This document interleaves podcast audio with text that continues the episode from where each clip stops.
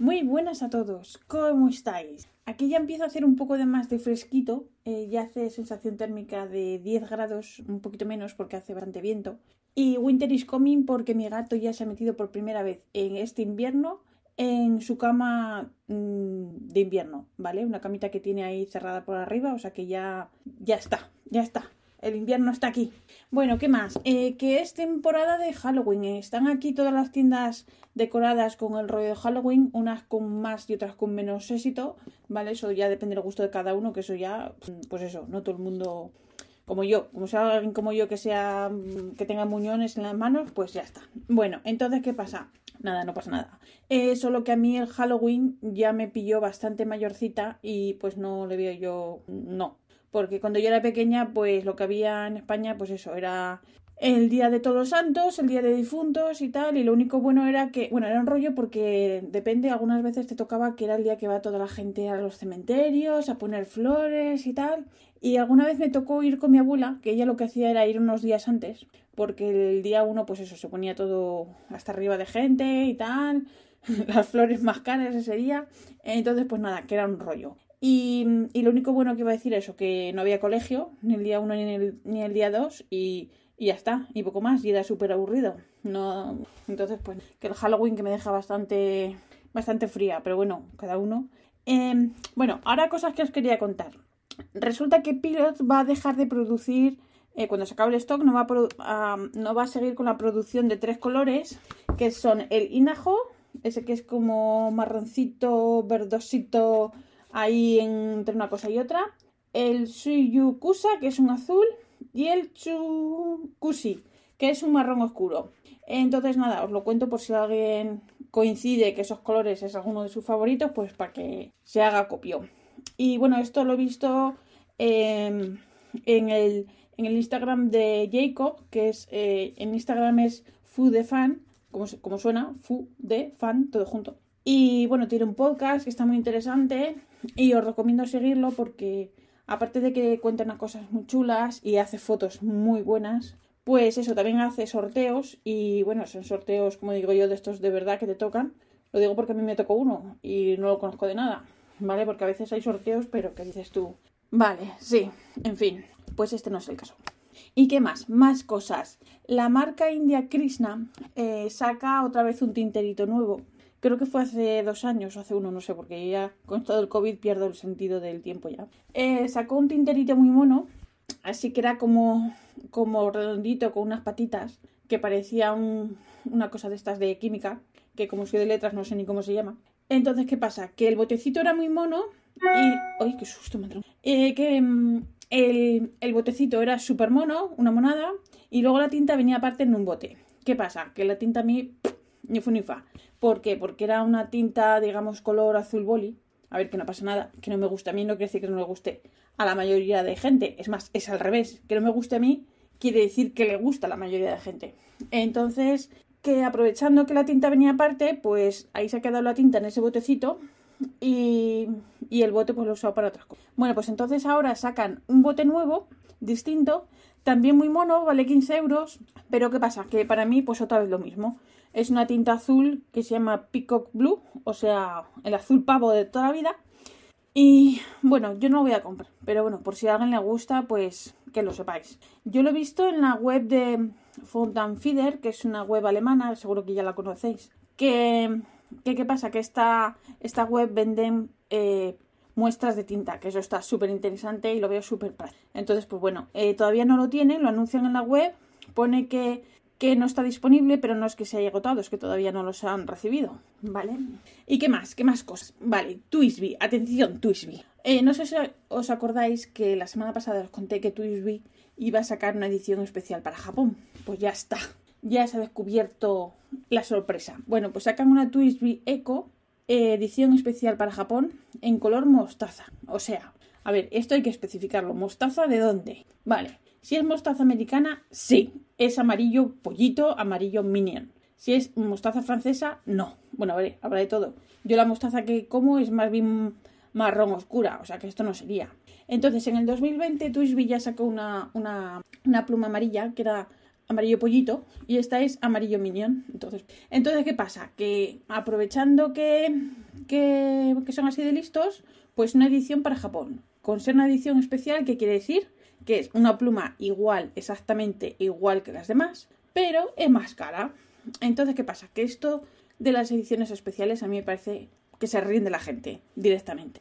Eh, yo entiendo que a ellos les viene muy bien porque, a ver, diversifican mercado, no lo creo. Simplemente son unos jetas que vale su negocio, su negocio es ganar dinero, evidentemente, pero yo, en el fondo me siento un poco que se ríen de nosotros. Es como, por ejemplo, cuando Sailor saca una edición especial para Estados Unidos, que evidentemente los de Europa nos quedamos con las ganas, bueno, lo puedes comprar, ¿vale?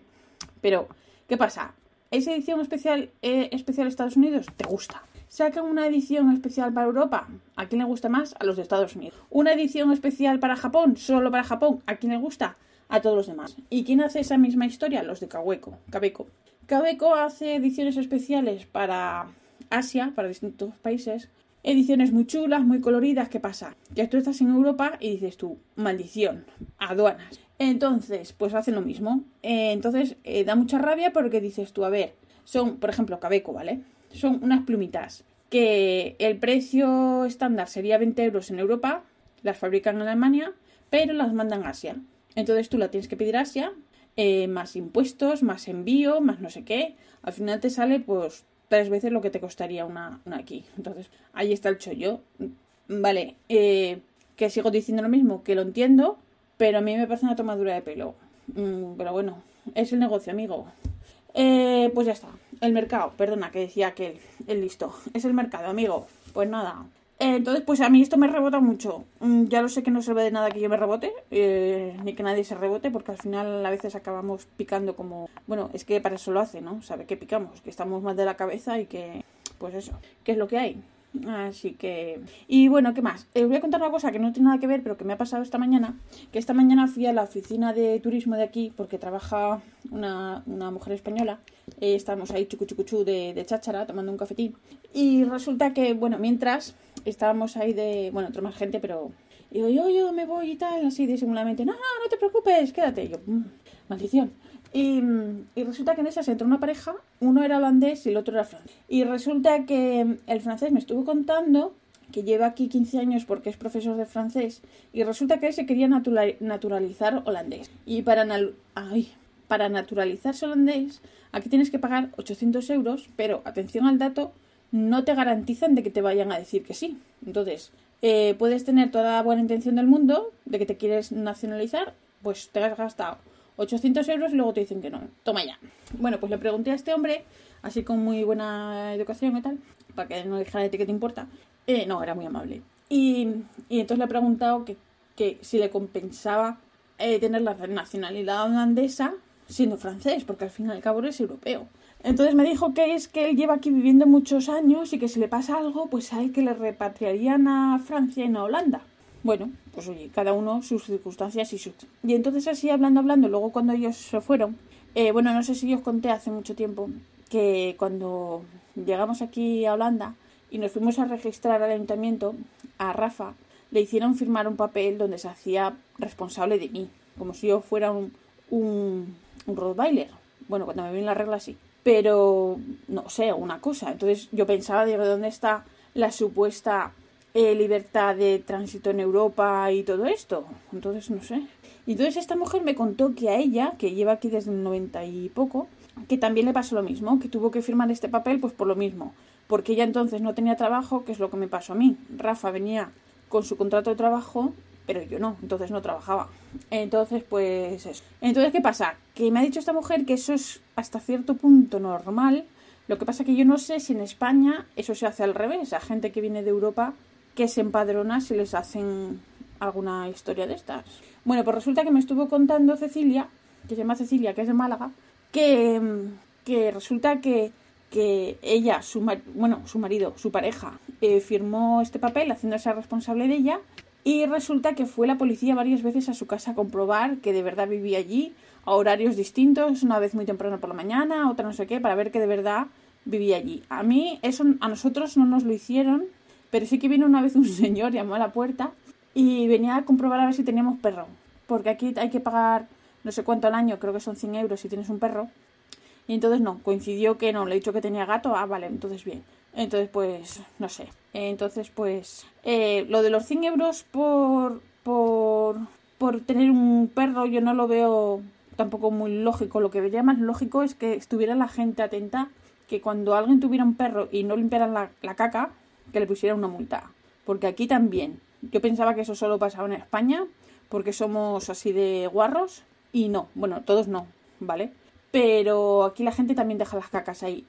Y lo que es peor, no es que dejen las cacas. Yo entiendo que un día te puede pillar sin bolsitas o lo que sea y tal, pero yo qué sé, vuelve, ¿no?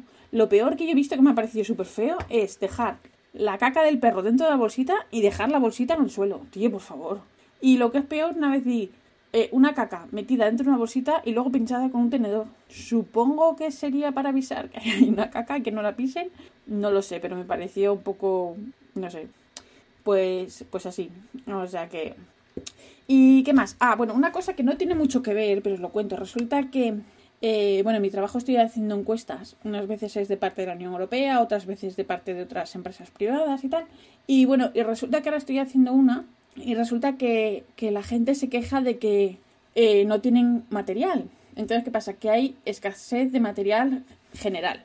El año pasado eh, llamé, estaba con otro tipo de encuesta, la que era de, esta sí que era de, de parte de la, de la Unión Europea, y me contestó un hombre que fue el que tenía la empresa, fue la empresa mayor, ¿vale? La que yo entrevisté.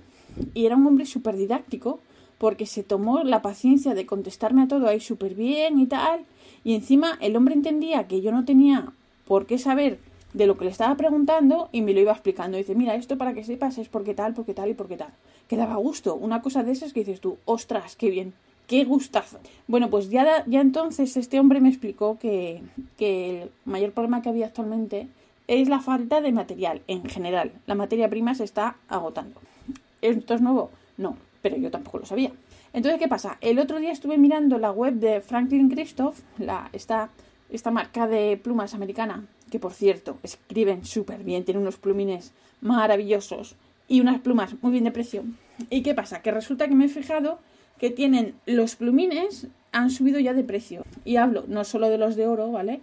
También los de acero. O sea que, que sí. Que no sé si las cosas seguirán subiendo más, que es lo más seguro, ¿vale? Entonces lo decía, simplemente os lo comentaba, por yo que sé, a lo mejor alguien tiene idea de comprarse algo y está que, ay, no sé si comprarme ahora, si más adelante, pues yo que sé, qué es lo que hay y yo creo que a lo mejor pues igual compensa comprarse algo ahora que más tarde subirá de precios, no sé. Pero bueno, yo lo cuento, por si acaso. El dato es ese. Y nada, y no tengo nada más que, contaros, así que esto es lo que os quería contar por hoy. La semana que viene, si queréis, os cuento más un besito a todos, gracias por escucharme y hasta la semana que viene. Os recuerdo que este podcast está asociado a las redes sospechosos habituales y yo soy la pesada de siempre que se pone nerviosa y no sé por qué. No sé por qué. Así que nada, un beso a todos. Gracias, chao.